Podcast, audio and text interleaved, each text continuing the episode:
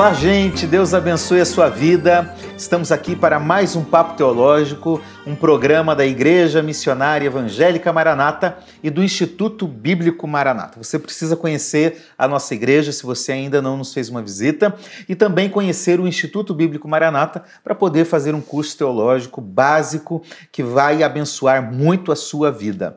Nós estamos aqui para falar um pouco mais de teologia e da palavra de Deus. E eu quero convidar a, você a seguir as nossas redes sociais.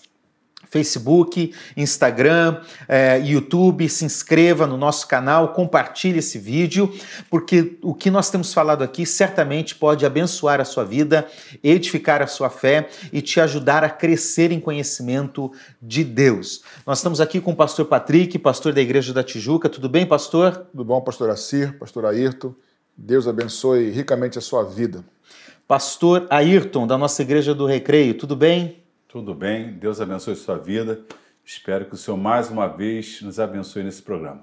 E eu sou o pastor Assir, da Igreja de Caxias. Nós vamos é, tratar hoje, gente, é, dentro de mais um, uma categoria de programa que a gente tem no nosso Papo Teológico, que é o Papo com Texto. Então a gente olha para o texto e procura entender melhor aquele texto. Né? Uhum. Alguns textos da Bíblia são mal interpretados. É, e, se por ser mal interpretado, é mal aplicado, gerando várias consequências. Então nós vamos analisar esse texto e nós vamos interpretar. Nosso texto é 1 Coríntios capítulo 2, versículo 9, daqui a pouco nós vamos ler. Uh, agora nós podemos iniciar orando e pedindo a graça de Deus no nosso programa. Pastor Ayrton, por favor. Ó Deus, muito obrigado, Senhor, por tudo que o Senhor já fez pelas nossas vidas e agora, Senhor, por esse programa. Que as vidas sejam abençoadas, que o Senhor nos dê sabedoria, ó Deus, que possamos expressar e o teu Espírito dar entendimento a cada ouvinte. Te pedimos a tua bênção em nome de Jesus. Amém. Amém. Vamos lá, vamos ler o texto, 1 Coríntios, capítulo vamos. 2, versículo 9. O texto diz, diz o seguinte: Mas como está escrito, nem olhos viram, nem ouvidos ouviram, nem jamais penetrou em coração humano o que Deus tem preparado para aqueles que o amam. Muito bem. A partir disso, uh, nós estamos num tipo de, de formato diferente, que é análise de texto. Nós temos sempre que trazer alguns apontamentos importantes sobre alguns princípios de interpretação dos textos bíblicos. Podemos fazer rapidamente aí um, um bate-bola rapidinho sobre o que, que nós poderíamos introduzir ao nosso ouvinte sobre isso. Pastor Ayrton. Primeiro princípio, Jesus com Nicodemos, nascer de novo. Se não nascer de novo, não entende as coisas do Espírito. Muito bem. O que mais, pastor? Não só nascer de novo, como viver na dependência do Espírito Santo é, para que tenha a compreensão, a revelação dos textos bíblicos, da verdade bíblica. A análise do contexto é o que precisamos fazer hoje para entender o texto. É bom lembrar que em outro programa nós já tratamos disso. A gente está uhum. repetindo aqui rapidamente, né? mas é bom lembrar que já falamos sobre isso. O que mais, pastor Patrick? Não tratar texto bíblico de forma isolada, sempre comparando texto com texto, com outros textos bíblicos, porque a própria Bíblia eh, revela ou trata a verdade bíblica, responde à Bíblia. Né? Então existe uma verdade bíblica sobre cada assunto e não um texto isolado. Conhecer todas as escrituras é importante, né? Claro, é importante crescer no conhecimento de Deus uhum. que está revelado em toda a Bíblia, né? Uhum. Às vezes tem um, um, sujeito que tem uma doença chamada versiculite.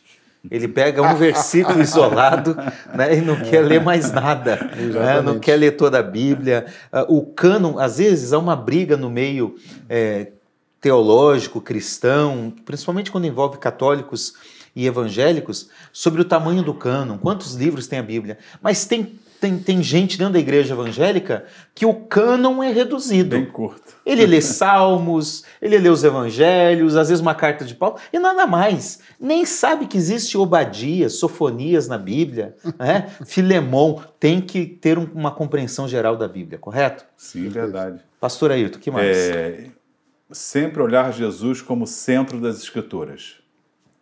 Acho que é um bom princípio. Alguém já disse né, que ele poderia constituir a chave hermenêutica. a chave de interpretação de toda a Bíblia. É bom isso, né? Porque se ele está em toda a Escritura, uh, uh, o Antigo Testamento tem o objetivo de apresentar o Messias, né? Desde o Pentateuco. Muito bom. que mais? Também analisar também as palavras do que você está lendo ali, porque às vezes a mesma, mesma palavra lá no original, ela tem, assim como o português também, né? A mesma palavra pode ter sentidos diferentes. Então, fazer essa exegese, entender o significado de cada palavra é importante para você, junto com todos esses princípios, você é, extrair o sentido verdadeiro do texto, porque a palavra fé, por exemplo, né? Falamos sobre outro programa sobre isso, tem a ver com fidelidade, com verdade, enfim, entender as palavras é importante também no, no princípio de interpretação. Poderíamos dizer também que, às vezes, a gente escuta as pessoas dizendo: ah, a Bíblia tem várias interpretações. Cada igreja interpreta do jeito que quer e pronto. A verdade é que nós sabemos que existem diversas interpretações, mas que, na verdade, a interpretação bíblica correta é uma. A verdade Sim. é uma. É. A verdade é uma. A, nós podemos até aplicar os textos de forma diferente. Uhum. Mas a interpretação correta é uma só. Uhum. Por isso que a teologia é fundamental. É, os, os, pressupostos teológicos, os princípios de interpretação são fundamentais nessa caminhada. É, podemos afirmar isso também, pastor Ayrton? Sim, é, eu sempre cito a minha conversão quando é, Sofonias 3,17 diz: O Senhor teu Deus está no meio de ti, poderoso para te salvar. O texto está falando de Jerusalém. Se eu quiser ler o texto que está dizendo, Deus falando com relação a Jerusalém, queria salvar Jerusalém. Mas quando eu me converti, eu li aquele texto entendendo que Deus iria me salvar. E isso se aplicou na minha vida. Então, não confundir a aplicação, mas para fazer a análise do texto, eu tenho que saber com quem está falando, qual o objetivo, em que época foi escrito. Agora, eu posso aplicar um texto escrito sabendo o porquê do texto na minha vida? Posso é fazer uma ponte entre o mundo da Bíblia e o mundo de hoje. Sim, né? mas a importância que você falou é porque, assim, se nós não tivéssemos com a teologia os pressupostos ou os, ou os passos para a interpretação, esses princípios, o que, que ia balizar a gente? Cada um iria para o texto e extrairia o que quisesse do texto. Sim. Por exemplo, Davi e Golias. Davi venceu Golias. Mas quantos homens de Deus foram mortos por outras pessoas? Uhum. E eles não eram homens de Deus? Aí você, você de Deus, você vai vencer. Não sei. Eu posso Humanamente chegar... não sei. É. Eu não sei. Será que Deus tem um propósito comigo que teve com Davi? Possível que não. Tomara que sim, mas possível que não. Possível é. que não. É. Possível que não. Exatamente. Muito bem. Eu lembro que uh, você comentou em outro programa que uma, uma interpretação equivocada pode gerar consequências espirituais, né? heresias, falsos ensinos, ok, mas pode gerar também consequências físicas. Sim, sim. Eu posso me mutilar, eu posso me matar. É, é, aquele que fizer, né, Mateus 18, versículo 7, não é isso? A um desses pequeninos, melhor lhe fora amarrar uma grande pedra de moinho e lançar-se ao mar. Imagine se eu for um escândalo para alguém escandalizei meu filho com o meu pecado. Se eu pegar o texto ao pé da letra, eu vou ali para a praia, vou para um, uma rocha daquela, borro uma pedra, me lanço no mar e morro afogado. É isso que o texto quer que eu faça? Não, o texto está apenas dando uma ênfase para eu saber o grau é, é, de consequências que as minhas atitudes podem ter. Muito bem. que mais? Não só isso, assim, você falou de algo literal no corpo, mas na verdade, textos mal compreendidos e, consequentemente, mal aplicados também, podem nos prometer algo que, na verdade, Deus não prometeu. Podem criar expectativas que, na verdade, não eram para gerar, e eu posso tomar atitudes é, na minha vida, é, enfim, não é um assunto hoje, mas até é, muitas das pregações de hoje, que me parece que as, as, as promessas bíblicas são para que o homem reine nessa terra entendeu? E o que não é, não é, não é o princípio bíblico da Não é comum você, você, é, você é cabeça e não cauda, não é isso? Deus te chamou para reinar. Onde você colocar a planta dos seus pés, você é, é, é, é, é seu. Quer dizer, está falando para o povo que tinha um compromisso Deus ali, aí você chega e, e, vai rodear uma casa porque você acha que aquela casa então, é sua. Então, na verdade, assim, é de extrema importância a gente compreender o texto para poder aplicar o texto, porque a Bíblia é a nossa regra de fé e prática. Eu também disse certa vez isso. Então, assim, não é um texto para você decorar teórico só. É para viver. Se eu entendo ele de forma equivocada, é possível, ou quase que inevitável, que eu vá viver também de maneira e eu posso me decepcionar com Deus. É. Se eu interpretar o texto de forma errada, é, Deus, o Senhor falou que ia fazer e não fez na minha vida. Então, aí a pessoa, eu já vi pessoas se desviarem. Né? Não está escrito aqui eu, e Deus não disse que ia fazer e não fez. Não, Deus não disse para você. Deus não, esse compromisso não está aqui. Inclusive, tem ateus e críticos da Bíblia que vão para a internet, pegam um texto isolado que descreve um fato histórico, um, um, uma, uma situação ali bem circunstancial, não é o padrão, não é nada e, e, e criticam a Bíblia ou duvidam de Deus usando textos fora de contextos, uhum. não interpretados corretamente, não lidos corretamente, né, à luz Fora do dos princípios contexto. de interpretação também. Isso aí. Isso aí. Muito bem, mas vamos voltar para o nosso texto, 1 Coríntios capítulo 2, 9. Diante dessa introdução aí sobre os cuidados na interpretação, o, o que tem a ver esse texto para nós? Por quê? O texto está dizendo, olha, está escrito, o que, que está escrito? Nem olhos viram, nem ouvidos ouviram, nem jamais penetrou em coração humano o que Deus tem preparado para aqueles que o amam. Um texto lindo, né? Um texto que é, é, é gostoso de falar, de ler, de, de se apropriar dele. Ah, normalmente, gente, me, me corrijam se eu estiver errado, tá? Quem lê esse tipo de texto ou está pregando às vezes está dizendo o seguinte: ah, gente, o céu é tão maravilhoso a eternidade, o céu que Deus preparou, nenhum olho viu, ninguém jamais conheceu, ninguém jamais imaginou. É impossível de saber como é o céu, é impossível saber como é o futuro na eternidade com Deus, porque olha o que o texto está dizendo: nem olhos viram, nem ouvidos ouviram. Então é tudo surpresa.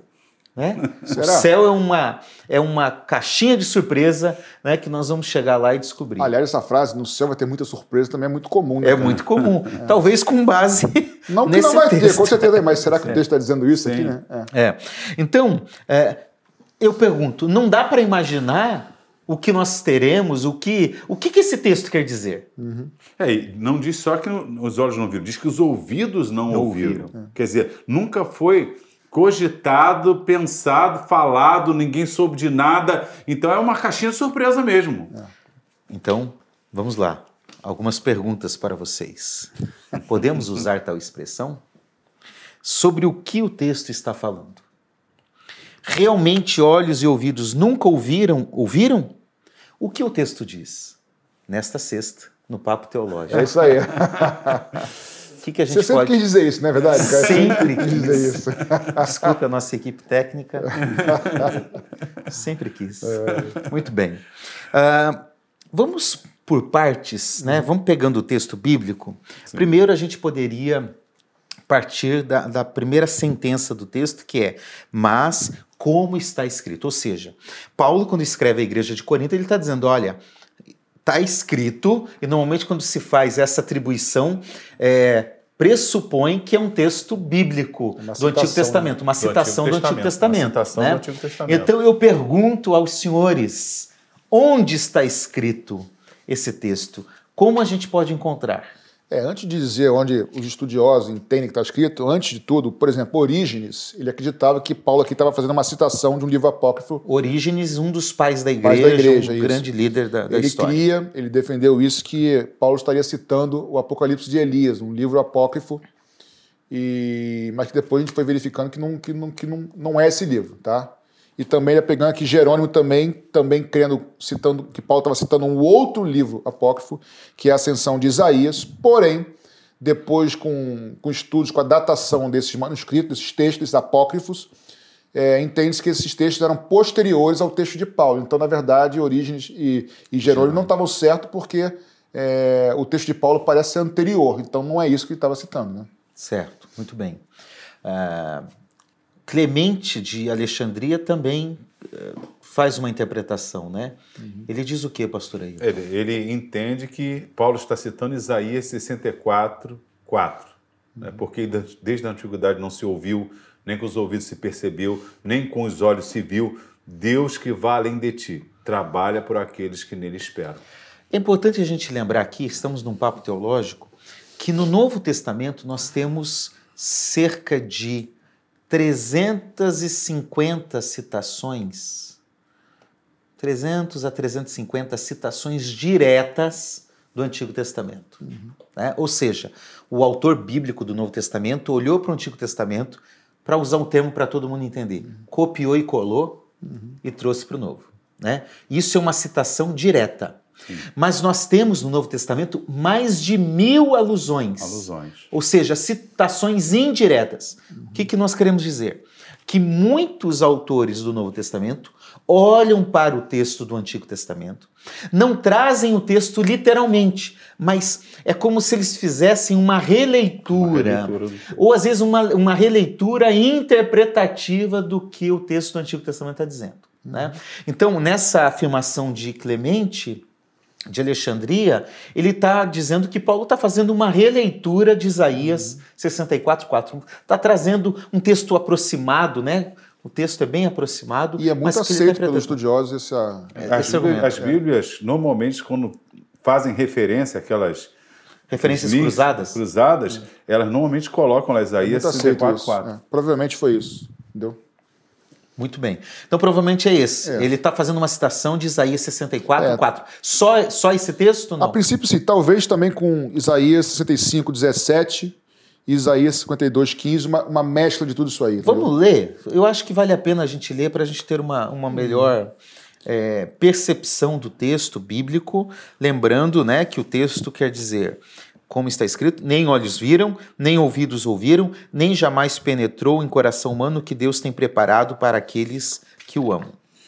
O 17 diz assim: Porque eis que eu crio céus novos e nova terra, e não haverá lembrança das coisas passadas, nem mais se recordarão. Quer dizer, ele está pensando que está fazendo referência aos céus futuro, né? Muito bem. 52. E o 52, 15 diz o seguinte: Assim causará admiração às nações, e os reis fecharão a sua boca por causa dele, porque verão aquilo que não lhes foi anunciado, e entenderão aquilo que não lhes tinha sido ouvido. Aproximado. É, uhum, né? Exatamente. Mas eu acho que o 64, 4, né? Se você está aberto aí, Ayrton, por uhum. favor, leia para nós o 64, é, 4. É, porque desde a antiguidade não se ouviu, nem com os ouvidos se percebeu, nem com os olhos se viu. Deus que vá além de ti e trabalha por aqueles que nele esperam. Muito bem. Uhum. Então a gente já pode trabalhar com essa ideia, né, de que uhum. o texto tem a ver com essa profecia de Isaías, uhum. principalmente o texto 64:4. Agora, nem olhos viram, nem ouvidos ouviram, nem jamais penetrou, enfim. É, podemos dizer que o futuro, a eternidade, o céu, a salvação, nunca foi uh, anunciado? Podemos Essa é uma boa pergunta. Acredito, acredito, que não. Acredito que já foi anunciado, né? Que a gente vai citar aqui. Podemos então pegar alguns desses textos tá, mostrando ler... o contrário. Ou seja, com essa resposta que você me dá, Pastor Patrick, já podemos partir do pressuposto aqui de que, ah, na verdade, o futuro, o céu, ah, a eternidade já foi anunciado. Então, ah, já penetrou, já, já ouviu, já, já, se ouviu. ouviu falar, Deus já revelou. Né? É, na verdade, lá. sim. Antes de falar do próprio profecia sobre o céu e tal. Provérbios 28, 5, por exemplo, diz o seguinte: Deus dá entendimento de tudo. Aí diz o seguinte: o texto: Os homens maus não entendem o que é justo, mas os que buscam o Senhor entendem tudo. Então Deus, de alguma maneira, dá entendimento né, àqueles que o buscam. Isso é, isso é um princípio bíblico. E aí, por exemplo, Isaías 65 diz: aí esse texto é muito claro, né? Pois eis que eu crio novos céus e nova terra. E não haverá lembrança das coisas passadas, jamais haverá memória delas. Ou seja, Deus já está anunciando que fará um novo céu, uma nova terra. Então, já se ouviu falar do céu. Aí a pergunta que volta é: o que, que Paulo então quis dizer com nem, nunca se ouviu? Porque ele mesmo já tinha ouvido, não tinha? Sim. Paulo, o Paulo não conhecia Isaías 65? Conhecia. Conhecia. Certamente então, conhecia. O, o futuro já foi anterior, anunciado. anunciado anteriormente. Agora, é claro que Paulo está escrevendo aqui antes da escrita da, da, do livro de Apocalipse. Uhum, né? Isso. Uh, mas a questão é, hoje, na nossa interpretação, quando a gente lê esse texto, a gente deve entendê-lo à luz do contexto geral, da Bíblia toda. Né? E Apocalipse é um texto, né, não é um livro de terror, né, só de, destruição, de guerra, de, de trombetas, não. É um livro também em que Deus descreve a vitória, aliás, mais descreve a vitória de Jesus né? descreve o céu, descreve a, vida eterna. Então, Nova Jerusalém. A Nova Jerusalém que desceu do céu. E, e por algumas vezes, gente, o João está dizendo, e vi, e vi. Ou seja, João viu. Tinha até uma música antiga, não sei se você... João viu. João viu, né? Não lembro quem cantava, mas era uma música muito bonita, da década de 90 Deu até saudade agora. Uma música linda. Não vale vamos ameaçar cantar, não. Não, por favor. Se fosse o pastor Fabiano. Ah, cantaria. Por favor, pastor Fabiano. Né? Ele cantaria essa Isso. música aqui. Mas João viu muitas coisas. O que, que ele viu, pastor? Podemos ler o texto aí, Apocalipse, capítulo 21, versículos 1 e 2, depois Sim. versículos 22 e 23, e depois o capítulo 22, 1 e 2. Então. Vi novo céu e nova terra, pois primeiro o céu e a primeira terra passaram e o mar já não existe. Vi também a cidade santa, a nova Jerusalém que descia do céu, da parte de Deus, ataviada como noiva adornada para o seu esposo. Segura aí. É um novo céu. Ele, para ele determinar que é um novo céu, ele deve ter pensado, não é o, o, o velho, o antigo, antigo que ele conhecia. É algo diferente. Ele Sim. percebeu algo diferente. Novo céu, nova terra. Ele viu a cidade santa, Nova Jerusalém. E essa cidade que descia da parte de Deus era ataviada, preparada, adornada como uma noiva para o seu esposo. São descrições, né? Beleza. São descrições. Você está ouvindo e ele está vendo. Muito bem, continua. Vamos lá. Nela não vi santuário, porque o seu santuário é o Senhor, o Deus Todo-Poderoso, e o Cordeiro. A cidade não precisava de sol, nem de lua, para lhe darem claridade, pois a glória de Deus a iluminou, e o Cordeiro é a sua lâmpada. Então me mostrou o rio da água da vida, brilhante como cristal, que sai do trono de Deus e do Cordeiro. Ou seja, ele viu muitas coisas aí. Viu. Muita coisa. Muita descrição pelo que parece, ele viu o externo e o interno. Não tem uhum. sol, é, não tem lua, mas Deus ilumina. Ele viu o cordeiro. O cordeiro é a sua lâmpada. Que interessante esse detalhe, né? Uhum. É, Deus me mostrou o rio da água da vida. Viu alguma coisa ali como um rio Sim. que brilhava, né? Que ele viu o trono de Deus. Saía do trono de Deus. É, então ele viu o trono. Viu? Tem um trono. Ele viu o cordeiro. Ele viu Jesus. Né? Continua. No meio da sua praça, de uma a outra margem do rio, está a árvore da vida, que produz doze frutos, dando seu fruto de mês em mês, e as folhas da árvore são para a cura dos povos. Ou seja, viu uma, um, uma árvore, viu novamente o rio e assim por diante. Hum. O que, que nós podemos afirmar aqui, gente, a partir dessa descrição? É que sim, olhos viram e, e ouvidos ouviram. Uhum. Hoje nós estamos ouvindo uhum. né, o que foi falado. E é, é interessante porque os hinos falam isso. A gente canta o tempo todo sobre o céu. Eu me lembro de um, um, um hino que a gente cantou uma vez, tá, se não me engano, está no cantor cristão, diz assim: metade da glória celeste jamais se contou a mortal Aí repete, jamais contou a mortal, etc. Então, se metade da glória celeste jamais contou, é uma forma de dizer, ainda tem. A, a gente já metade. sabe de boa parte. Mas a coisa vai ser tão impactante que a gente lá vai ficar maravilhado. Mas uma parte já foi contada, então já se ouviu. Veja que o autor do hino, e nós cantamos o tempo todo isso. Então, a primeira parte nós já definimos aqui, gente. Sim. É, o céu já foi descrito, não em sua totalidade, Sim, mas nós já temos uma ideia, nós já ouvimos algo. Uhum. Então o texto, pelo que pode se compreender a partir dessas premissas, é de que o texto não está se referindo diretamente a essa eternidade no céu. Até porque o texto não fala céu. Sim. Essa expressão não está no texto. A gente Sim. pode fazer alusão, mas não está no texto, né? Sim. Então, o que, que é que Deus preparou para nós? O que, que nós poderíamos Bem, o texto diz que olhos não ouviram, ouvidos não ouviram, aquilo que o Senhor tem preparado para nós. Ou seja, então não é céu. O céu está dentro disso? Pode estar. Pode ser. Mas está falando do céu? Então não é exclusivo do céu. Né? Então, assim, eu entendo que é, o que Deus tem preparado para nós, tudo é em Cristo e diz respeito à nossa salvação, de forma geral. Mas eu, eu acho que exatamente essa ideia da gente falar, é, ninguém viu o céu, o pregador e as pessoas, meus irmãos, e ela, porque a ideia, quando ela olha para esse texto, ela olha para o texto pensando na eternidade, porque já que ela encontrou Jesus, não está falando de encontrar Jesus, porque ela já olha para o texto pensando em algo que ela não conhece. Exatamente. E não é disso que o texto Mas, está pastor. Ayrton, aí talvez, aí uma percepção que me vem agora aqui na mente, é, talvez, a gente vai, daqui a pouco vai destrinchar isso melhor, esteja é, atrelado a uma concepção nossa de salvação. A gente bota a salvação sempre como algo futuro escatológico. Para de salvação é céu. Pronto, acabou, vou para o céu. Ó, glória a Deus, vou para o céu. Mas a salvação, biblicamente falando, é algo muito mais profundo do que simplesmente não ir, não ir para o inferno e para o céu. Existe um propósito de Deus quando o homem está salvo, está restaurado por Deus. É, primeiro, começa hoje. E não no futuro somente. Vai ser consumado no futuro? Ok. Vai ser pleno no futuro? Ok. Mas a salvação começa hoje. A vida abundante começa hoje. Posso voltar um pouco mais? Pode. Poderíamos dizer que começa na cruz.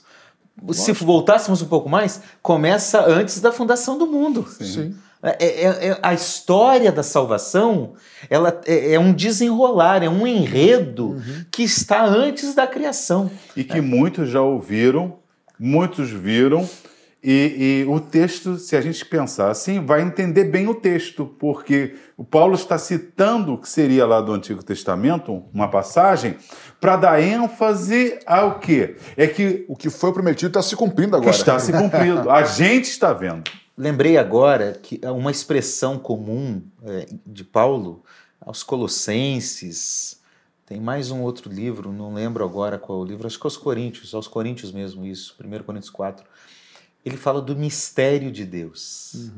Mistério é, é algo oculto, Outrora oculto. outrora oculto. Mas aí ele vai dizer aquilo que era mistério no revelado. Antigo Testamento, que olhos não viram, nem ouviram, podendo ah, relacionando os textos aqui, agora está conhecido. O mistério é, é Cristo Jesus, é o Evangelho em Cristo Jesus. Então, aquilo que era oculto hoje é conhecível, né? É, na verdade, então, assim, voltando, eu, eu entendo que o que foi prometido antes da vinda de Jesus, na, na antiga aliança, na- enfim, na lei, na- nos profetas, que apontavam para Cristo e que antes era oculto, você via por sombras, de forma imperfeita, porque uma sombra, você vê a forma, mas você não vê volume. Você não vê o conteúdo. Isso é. Sombra você vê forma, mas você não vê conteúdo. Em Cristo você vê o conteúdo, o propósito de Deus em restaurar a humanidade. Então, quando Jesus vem e fala assim, é, que é chegado o reino dos céus, o reino de Deus, por exemplo, ele já chegou, mas vai ser pleno na eternidade. Eu vim da vida e abundância, já começa hoje isso aí. Sim. Então, isso faz parte de tudo aquilo que Deus tem preparado. Ou seja, o que Deus preparou para mim, para vocês dois e para você que está assistindo, não é somente para o futuro, e sim para o presente, Para agora. para agora também. Começa hoje. E, e que estão relacionadas com a salvação estão aí para a gente conhecer, para desfrutar, para se apropriar dessa Eu realidade. creio que dá para a gente saber muita coisa do que Deus tem preparado para nós. Muita coisa. Tudo? Não. Tudo não. Mas nós já sabemos. Já E sabemos. já temos visto. Temos visto. E temos ouvido. ouvido. A gente sabe que Deus, ao criar o ser humano, ele criou, e, e- aí a concepção que a gente chama de imago Dei, né? Deus atribuiu ao ser humano a sua própria imagem e semelhança, conforme o relato de Gênesis.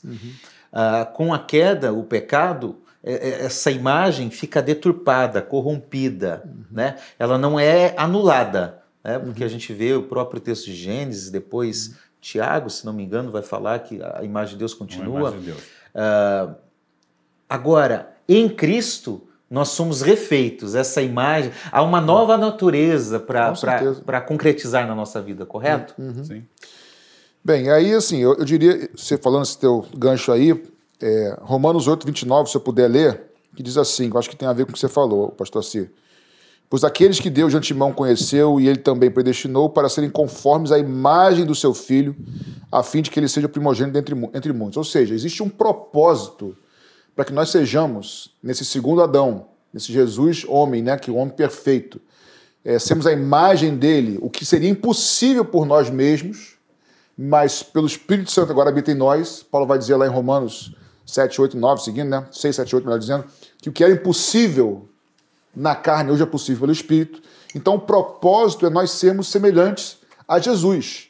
E esse processo começa hoje em nossas vidas. Eu vou, eu vou alcançar isso em vida? Certamente não. Nem o pastor. Talvez você fique um pouquinho melhor do que eu na fita aí, mas também não vai chegar lá, não, tá? Na glória nós vamos ser. Mas ainda não. Então o fato é, nem olhos viram, nem ouvidos ouviram o que Deus tem preparado para aqueles que é, o amam, para aqueles que são seus. Então, em vez de falar sobre olhos e, e visão por enquanto, quais são essas coisas? Tudo que diz respeito à salvação. Então eu posso falar a justificação, a regeneração, o processo de santificação, é, todo o meu processo de transformação até aquele grande dia em que eu vou receber um corpo glorificado. Tudo isso o Senhor tem preparado para mim e para vocês, não é isso? Você ia falar? Sim, é, aí a gente vai, daqui a pouco, desenvolver o texto. A gente vai perceber que o assunto aí, o céu está incluído, mas não é o assunto o céu. Está falando o quê?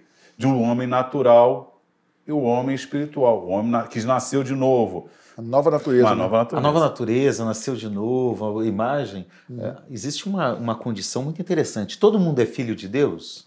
Não. É, é, João vai dizer o seguinte: a todos quanto receberam. Deus o poder de ser esse poder. Então, filho de Deus, ser filho de Deus é um poder atribuído a nós por meio de Cristo Jesus. Uhum. Né? A gente tem esse texto que falando... na verdade significa receber a mesma natureza de Jesus, cara. Ser semelhante a ele. A questão a filiação para o judeu lá, a filiação, por isso que eles não aceitaram Jesus, porque o, ele filho de Deus significa ter a mesma natureza que Deus. E para eles era inaceitável isso. Então tem tudo a ver, porque assim, nós somos filhos de Deus é porque nós temos em nós hoje a mesma natureza de Deus. Processo de santificação, ainda não está transformado. Paulo diz: se somos guiados pelo Espírito de Deus, somos, somos filhos, filhos, de, Deus. Deus. Exatamente. Muito bem. Uhum. Podemos ler 1 João 3,2 para só ratificar essa, essa compreensão? 1 João 3,2 diz assim: Amados, agora somos filhos de Deus, mas ainda não se manifestou o que haveremos de ser. Sabemos que, quando ele, no caso Jesus, se manifestar, seremos semelhantes a ele, porque haveremos de vê-lo como ele é.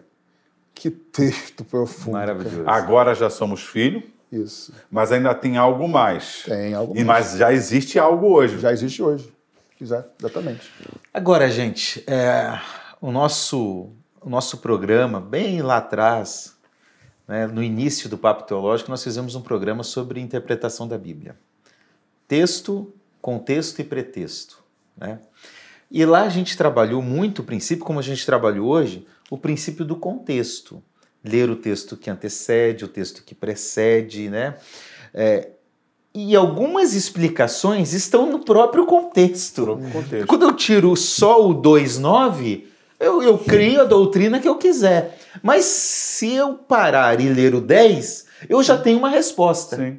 E eu acho que nós deveríamos ler o versículo 10, porque ele está dizendo: olha, nem olhos viram, nem ouvidos ouviram, então, mas, gente, olha só, versículo 10. Espírito, Estas coisas foram reveladas. O Espírito não revelou, porque o Espírito prescruta todas as coisas, até as profundezas de Deus. Então repare que o texto está dizendo em seguida, mas o Espírito não revelou. Quer dizer, Existe um grupo que não viu, mas existe um mas grupo que já viu. É, aqui na, na Nova Almeida ele coloca de forma bem simples assim: Deus, porém, revelou isso a nós por meio do Espírito, porque o Espírito sonda todas as coisas, até mesmo as profundezas de Deus. Ele sabe tudo, ele age em tudo, e nós que temos o Espírito já foi revelado. Então é legal porque ele, ele olha, olha o que Paulo faz, olha como Paulo constrói aqui. Ele pega a citação, Antigo Testamento, Isaías 64, ele usa a figura de olhos, ouvidos, mas depois ele fala de espírito. Uhum. Ou seja, ele está dizendo que olhos não viram, ouvidos não ouviram, mas o espírito revelou.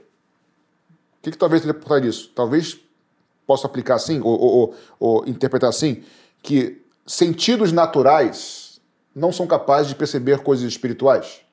Algo desse tipo mas o Espírito Santo nos revela. Sim. Então é possível perceber essas coisas espiritualmente. Sim. Mas não naturalmente. O homem natural não discerne nada, mas o espiritual em tudo ele é discerne. Isso, é isso que o contexto está dizendo, né? Uhum. É.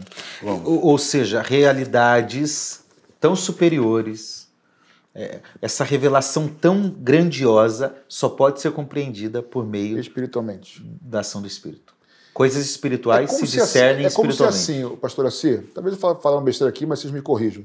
Algumas coisas você só, só entende de dentro. Uhum.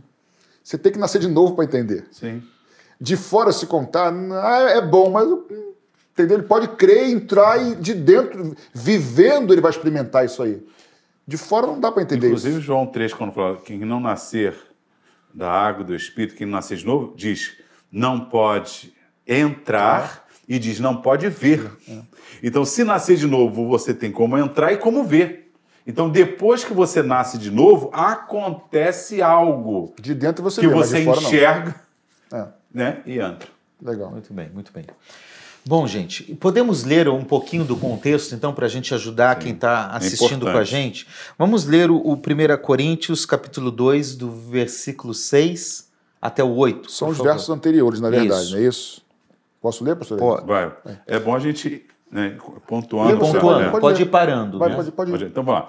Todavia falamos sabedoria entre os perfeitos, não, porém, a sabedoria deste mundo. Então ele está fazendo um contraste para os perfeitos e os deste mundo, não é isso? Nem dos príncipes deste mundo, que se aniquilam. Então, a sabedoria dos mais preciosos desse mundo, ela é incapaz de entender, só os perfeitos conseguem. Aí ele diz: Mas falamos a sabedoria de quem? De Deus. Deus. oculta em mistério, a qual Deus ordenou antes dos séculos para a nossa. Glória. Então, eh, Deus ordenou lá atrás que o homem natural não entendesse isso. Era um mistério. Era um mistério. Oculto. A qual nenhum dos príncipes deste mundo conheceu. Quer dizer, os homens poderosos não tiveram a capacidade de conhecer. Porque se a conhecessem, nunca crucificariam ao Senhor da glória. Ou, ou seja, o contexto antecedente faz uma referência a uma revelação do Senhor da glória. Ou seja, o homem natural, ele persegue a Cristo, ele matou a Cristo, ele faz isso porque ele não consegue entender essa obra de Cristo. É isso que Paulo está dizendo.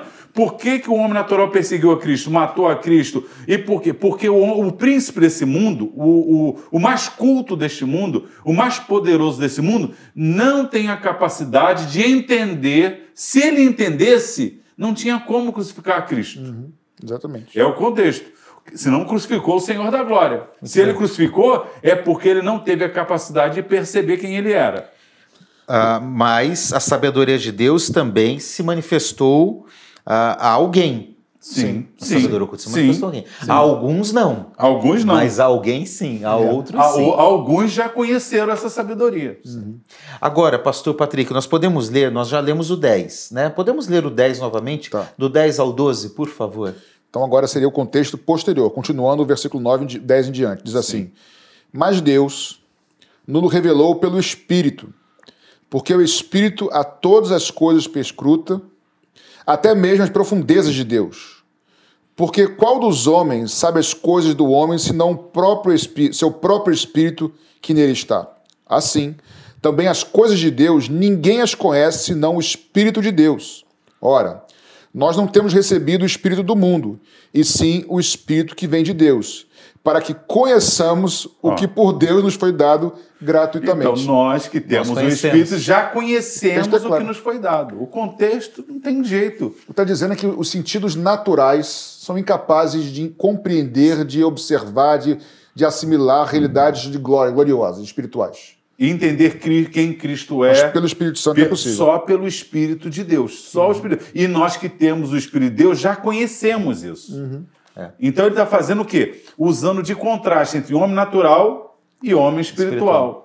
Quem não nasceu de novo, nasceu. embora poderosos, não sabem. né? Então, os- a sabedoria humana não consegue compreender esse mistério divino, mas o Espírito revelou a alguns que tornaram e- e- essa revelação conhecida por nós. Sim. Nós, Nós- podemos conhecer. nós- Então, nós poderíamos dizer: olhos podem ver, olhos viram, olhos, conhe- eh, olhos viram, ouvidos ouviram o que Deus preparou, porque o Espírito revelou a nós. E o- os textos, versículos antecedentes ao 9 diz o quê? Nós que aceitamos Jesus, entendemos. Porque quando a gente aceitou Jesus, em vez de quem rejeita, rejeita porque não entende. Nós que aceitamos, nós tivemos que entender quem Jesus era, o nosso Salvador. E aí por isso nós entendemos. Agora o que eu, o que eu acho interessante, nós lemos até o versículo 12, né? Paulo no 13 diz assim, ó, as quais também falamos. Olha, falando. Uhum. Paulo está dizendo que ele está comunicando o que foi revelado, não é o que nem olhos viram, nem ouvidos ouviram. As quais também falamos, não com palavras de sabedoria humana, ou seja, palavras com compreensões humanas que, segundo equilibrações, mas com as que o Espírito Santo ensina, comparando as coisas espirituais com espirituais. Aí ele diz: ora, o homem natural não compreende as coisas do Espírito de Deus, porque lhe parecem loucura e não podem entendê-las, porque elas se discernem. Agora o 15. Mas o que é espiritual discerne bem tudo, e ele de ninguém é discernido. Porque quem conheceu a Então, quer dizer, o homem espiritual discerne tudo. Quando a gente fala de quem é Jesus, quem nasceu de novo, ele é o meu Salvador, ele morreu pelos meus pecados, ele foi crucificado, é, o céu, o céu é um lugar maravilhoso, um céu, um local que nós amamos. E como é que vai ser sua natureza? Nós vamos ser transformados e vamos ser a semelhança dele. Repare que isso já foi escutado. Mas o homem natural consegue? O que, que é isso? O que, que é virar, ficar que parecido céu. com Jesus? Que, que loucura é essa? É loucura, é isso que Paulo dizendo. Para ele parece loucura. Mas nós já escutamos, já ouvimos, conhecemos e ainda contamos para os outros. Uhum. É isso aí. Muito bem. Então, agora, pastor Patrick, o que, que seria, que seriam essas coisas que Deus preparou para nós? Para resumir e nós fecharmos o nosso programa hoje. Bem, para resumir, é porque é muita coisa, mas vamos lá. É, de forma didática, eu diria: tudo que diz respeito à obra de Cristo nas nossas vidas. Em outras palavras, tudo que diz respeito à nossa salvação. E aqui eu digo salvação não como algo futuro, e sim como algo que já aconteceu, está acontecendo e será concretizado na, no, no, corpo glorioso. Como o próprio texto de João que nós lemos, hoje nós somos filhos, mas ainda não somos aquilo que haveremos de ser o dia que o virmos face a face. E texto profundo. Ou seja, o que é o corpo glorioso, irmãos? Eu não tenho a menor ideia, cara. Eu sei de algumas coisas. Eu sei que não haverá mais dor, sofrimento, pecado. Eu não vou pecar mais, não vou ser mais é, falho eu vou ser cada vez mais parecido com Jesus. Então, é, o que o Senhor preparou para nós que é uma será vida esse corpo mesmo, mas transformado, transformado um corpo de glória. Um corpo, um corpo de glória, um corpo já não sabemos corruptível. Disso. Nós já sabemos que vai ser assim. Um corpo não corruptível. E, na verdade, começa hoje. Eu entreguei meu coração a Jesus, eu fui justificado, declarado justo por Ele. Estou num processo... Cara, o processo de santificação não é legalismo. É, é, é, é se parecer cada vez mas com Jesus, que é o propósito da salvação. Perfeito, perfeito. Entendeu? Então, assim, tudo isso faz parte. Então, a vida cristã, a vida é abundância, a vida em abundância, irmãos, não é não pecar, porque eu posso não pecar, mas também não ter virtudes. Sim. É não só deixar de fazer, como também fazer. É propositivo, é, é não só não realizar, mas é realizar, é ser parecido com Jesus, é reaprender a ser humano. É, o evangelho é, é, lindo demais, é tremendo, cara. Tudo isso faz parte Glória da salvação. A Deus por isso. Então, o versículo 9, é, infelizmente as pessoas pensam que está falando de futuro, na verdade está falando de passado, presente e futuro, porque o Espírito Santo revelou o porquê do passado, o porquê daqueles sacrifícios, o porquê que Jesus precisava vir. Ele veio, o que ele fez, a eficácia do que ele fez, o que está aguardando as nossas vidas. Na verdade, Paulo está falando o contrário do que as pessoas pensam. O que Paulo está dizendo é o seguinte: o que era impossível antes na lei se cumpriu em Jesus. Agora nós podemos entender, compreender, experimentar, viver, porque pelo Espírito é possível. O Espírito já revelou é tudo, o propósito todo. Uhum, nós exatamente. entendemos agora pelo Espírito. Não tem pegadinha, não tem não surpresa. Não tem pegadinha, né? mas é. só pelo Espírito. Só pelo Espírito. Muito bem. Que bom, gente. É isso aí. Terminamos então o nosso, nosso assunto, né?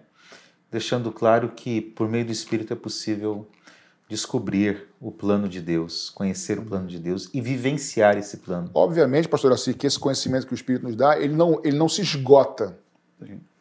Acho, eu acho... Até, Há coisas que nós não sabemos. Não sabemos. Sim, sim. E até na eternidade, me arriscaria aqui a sugerir, também não vai se esgotar, porque Deus é infinito, Deus é eterno. Então, assim, é, é um outro... Eu, enfim, quando chegar lá a gente vai Uma ver. outra dimensão. Outra dimensão. Assim. É, então... É que as pessoas possam compreender essa, essa verdade né, da, da revelação de Deus. Como é bom a gente não ficar com desculpas e, e, com.